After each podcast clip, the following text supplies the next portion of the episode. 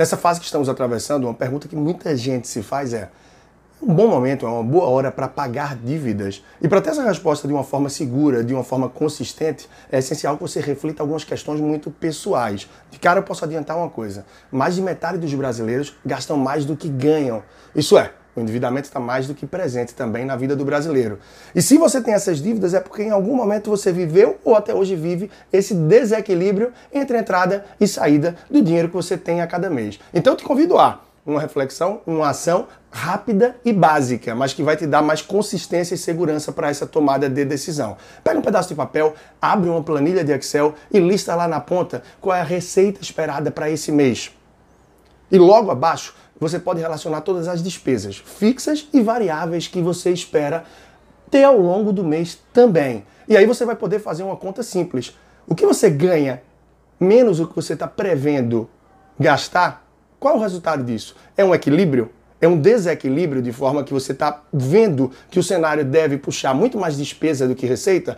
Ou você tem uma folga e uma tranquilidade? Se você tem folga, talvez não seja o melhor momento de você parar o fluxo de pagar suas dívidas, seus empréstimos, financiamentos e algo do tipo. Agora, se você vê que o cenário previsto é de aumentar o teu vermelho, ou seja, o teu negativo no mês e de gastar mais do que ganha, sim, é um momento que sem dúvidas você deve enxugar despesas.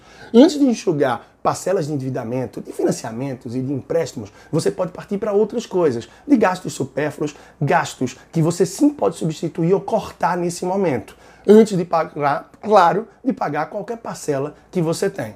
E se ainda assim permanecer o desequilíbrio de forma que você tem a previsão de gastar mais do que ganha, você pode tentar renegociar algumas dessas dívidas, pedindo uma pausa, pedindo um tempo de carência. Afinal, o momento que a gente vive, ele não é apenas seu, ele não é apenas da sua cidade nem da minha cidade. É algo que vai muito além do Brasil e que todo mundo sabe a realidade que se enfrenta. Então, sem dúvidas, é super interessante se apresentar.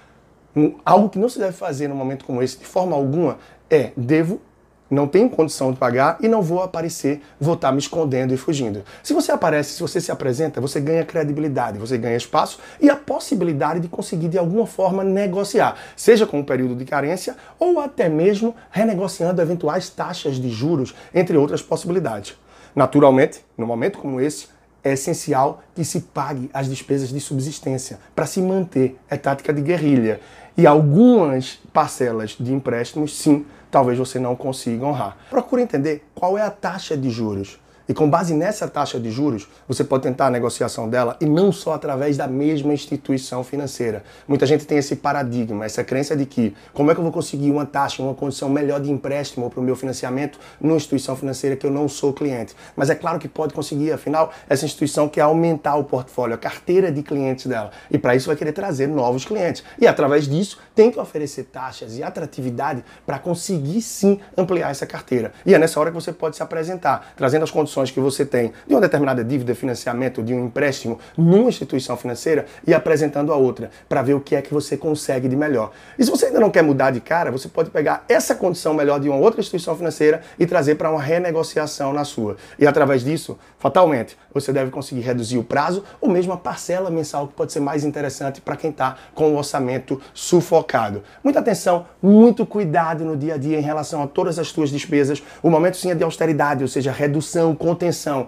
e muita consciência para fazer tudo da melhor forma, para que se tenha longevidade e mais tranquilidade. Afinal, sim, para nossa geração, essa é uma das maiores crises, não só de saúde, mas como econômica que estamos atravessando. Peço que você tenha cautela e que siga firme com o teu propósito. Tenta monitorar tuas despesas, enxugar e sempre envolver todo o teu time, ou seja, pai, filho, esposa, todos que vivem com você, todos que dependem de você e que de alguma forma dividem esse ambiente e a vida financeira. Afinal, todos remando para o mesmo lado, o barco sai do lugar e a gente vai ter mais força para se mover diante de tudo isso. Um grande abraço e até a próxima.